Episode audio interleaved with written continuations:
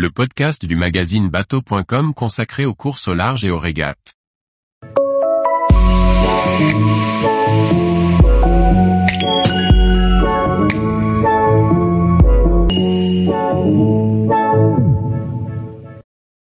Mini Transat, la classe Mini est clairement victime de son succès. Par Maxime le Riche. La Mini Transat La Boulangère va s'élancer le 24 septembre des Sables d'Olonne, puis fera escale aux Canaries avant de se rendre en Guadeloupe. Nous sommes allés à la rencontre de Jean Mar, le président de la classe Mini, afin de faire un point d'avant-course.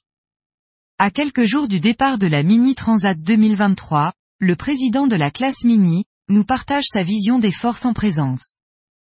Jean, est-ce que tu peux nous faire un panorama pré-départ de la course?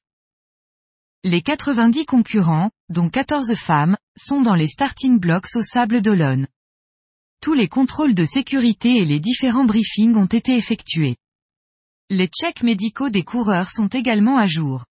Tout va bien de côté là. Les coureurs commencent à rentrer dans leur bulle. Enfin, ceux qui sont prêts et qui ont eu le temps de peaufiner leur préparation. Il y a toujours une part de ministres un peu à l'arrache qui vont bosser jusqu'à la veille du départ. Et puis, ils ont vécu quelques moments festifs d'avant-départ, qui sont inhérents à la classe mini. Et du côté de l'organisation, comment cela s'est passé? Le gros du travail est déjà accompli. Le décès de Marc Chopin en décembre 2022, qui était l'organisateur de la Mini Transat, nous a beaucoup touchés. L'homme était un élément clé, et il a fallu apporter un énorme travail pour prendre la suite. Son remplaçant, Emmanuel Versace a repris la barre dans des circonstances complexes. Mais un énorme boulot a été fourni par toute l'équipe pour que les skippers vivent un super événement. Comment avez-vous géré la liste d'attente pour cette édition? La classe mini est clairement victime de son succès. Il est sûr que la liste d'attente avait un côté frustrant. Nous sommes toujours sur les mêmes ratios que les éditions précédentes. En gros, chaque classe, proto, série et complément sur liste générale, représente un tiers des participants. L'objectif est d'être équitable, et de protéger les catégories en délicatesse. On prend des mesures et on crée des appels d'air pour protéger les protos.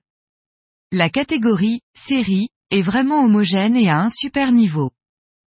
Après le 31 juillet et la dernière course qualificative, on savait qu'aucun autre proto ne pourrait prétendre à une place. Le premier critère reste le nombre de milles en course. Comment se porte la classe mini Le succès de la classe se stabilise un peu par rapport aux années post-Covid, qui ont vraiment été denses. On a un peu moins de 300 bateaux adhérents qui naviguent à l'année. La saturation reste à son comble, et ça reste compliqué de se qualifier. Les places de course sont obligatoirement limitées, donc les moins motivés se retirent. Cette saturation frustre surtout les coureurs. Nous avons mis en place des formulaires de préférence en début d'année, afin de tenter de satisfaire le plus grand nombre. De nombreux pôles se sont créés pour aider les ministres à s'entraîner et à se structurer, ce qui fait également qu'il y a de moins en moins de cases sur les courses. Pour le reste, les projets s'enchaînent, notamment sur le volet écologique de la Mini, et on a vraiment une belle équipe au bureau pour faire avancer les choses.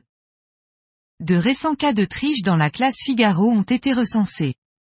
Comment gérez-vous ce risque dans la classe mini? L'esprit est vraiment différent.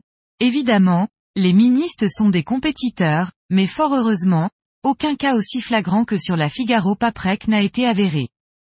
On a des jaugeurs qui contrôlent les bateaux tout au long de l'année. Mais encore une fois, l'esprit mini est vraiment différent de ce qu'on peut observer dans d'autres classes. Et de ton côté, où en es-tu dans tes projets de coureur? J'ai toujours un mini et j'ai un peu couru cette année.